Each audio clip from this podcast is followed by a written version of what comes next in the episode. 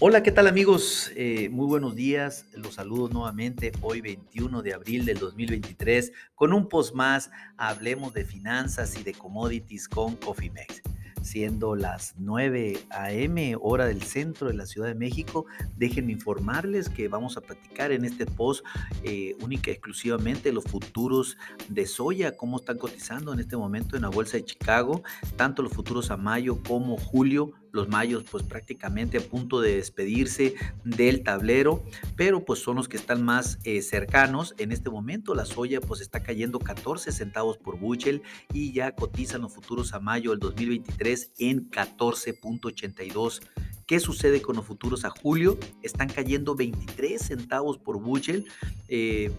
y cotizan en 14.45 centavos por bushel. Impresionante, no solamente el maíz se encuentra a liquidación en este momento, sino también en la soya y todavía más en la soya, pues recordemos que estamos esperando posiblemente una cosecha récord, no solamente de maíz, sino de soya también en Brasil, lo cual mantiene bajo presión a los futuros y obviamente a los fondos con un eh, sentimiento de venta técnica fuerte, eh, saliendo de las posiciones largas al por mayor, lo cual, pues como ya vimos el día de ayer, se vendieron más de 7 mil contratos en maíz. En el día de ayer en la soya se vendieron 5.500, en pasta de soya 1.500 y en aceite de soya más de 2.000 contratos. Esto fue la ejecución de los fondos del día de ayer y supongo que el día de hoy esta cantidad seguramente tuvo un incremento importante, pero lo sabremos y lo daremos a conocer el próximo lunes.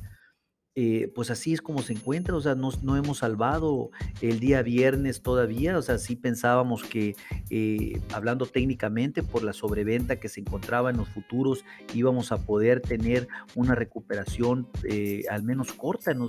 en, la soya, pero no, continuó eh, fuerte la liquidación, estamos muy dentro del canal de sobreventa técnica, lo cual pues obviamente con un sentimiento bajista muy importante. Las ventas netas de soya reportadas por el luz del día de ayer fueron de 100 mil toneladas, para el ciclo 22-23 descendieron 73% con relación a la semana anterior y 58% con relación a la media de las últimas cuatro semanas. Pues ahí tienen el por qué el mercado en este momento también se encuentra bajista totalmente como manera informativa. El día de hoy vencen las opciones de mayo y lo cual pues seguramente también están influyendo en este canal bajista eh, que estamos viviendo precisamente el día de hoy. Esta la soya, pues como ya lo comenté, bajando los futuros a, julio están cayendo el 1.63%, los futuros a mayo el 1.14% y desde el overnight casi que, que perdían el, el, el 1%, pues definitivamente el mercado el mercado todavía sigue pensando en que Brasil va a ser el campanazo y le va a quitar suficientes ventas de soya a Estados Unidos y pues obviamente si también si lo contemplas de que estamos en un periodo de siembra importante en los Estados Unidos de soya y también con una expectativa de producción récord, pues esto también alimenta este sentimiento bajista al menos por el día de hoy, sin lugar a dudas en los futuros. El resto del complejo de la soya también cayó, está cayendo, como ya lo informé, la pasta de soya casi el 1%, mientras que el aceite 0.75% eh, y las bases de la soya se mantuvieron estables a mixtas eh, al afirmarse en algunas partes entre 5 y 8 centavos, sobre todo en la parte medio oeste de los Estados Unidos, pero eh, cayeron 3 a 5 centavos en Ohio el día de ayer. Eh, como lo comenté, las ventas de soya pues han sido mediocres en la semana, eh, en la semana que, se informó el USA, solo 3.8 millones de bushel, o sea, las 300 las 300 mil, las 100 mil que les comenté, prácticamente nada las ventas de los cultivos viejos cayeron un 58% y las ventas pues, totales no alcanzaron ni siquiera las estimaciones más bajas de los analistas que oscilaban entre 9.2 a 22 millones de bushels, prácticamente un, un, reporte para el olvido en cuestión de las ventas de exportación por parte de la soya. Ya en el acumulado del año comercial 22-23 todavía está por ligeramente por encima del ritmo del año pasado con 1.70 billones de bushels. Eso pues a lo mejor la semana fue pésima, pero ya si, si lo evaluamos con relación a las, al, al ritmo del año pasado, pues prácticamente vamos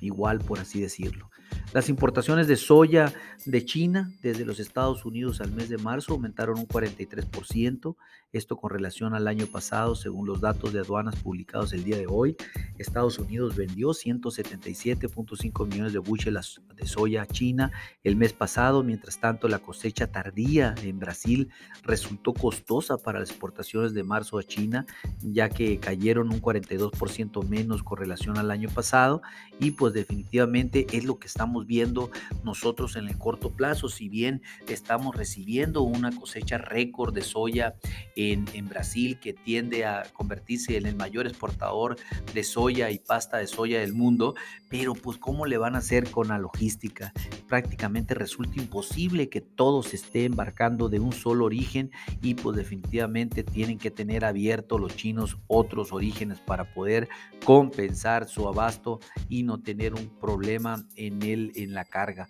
Esto definitivamente le va a dar juego a los Estados Unidos, a lo mejor no en la magnitud que lo esperaban, pero sí les va a dar juego al menos eh, en el mediano y largo plazo. En el informe preliminar del Chicago World Trade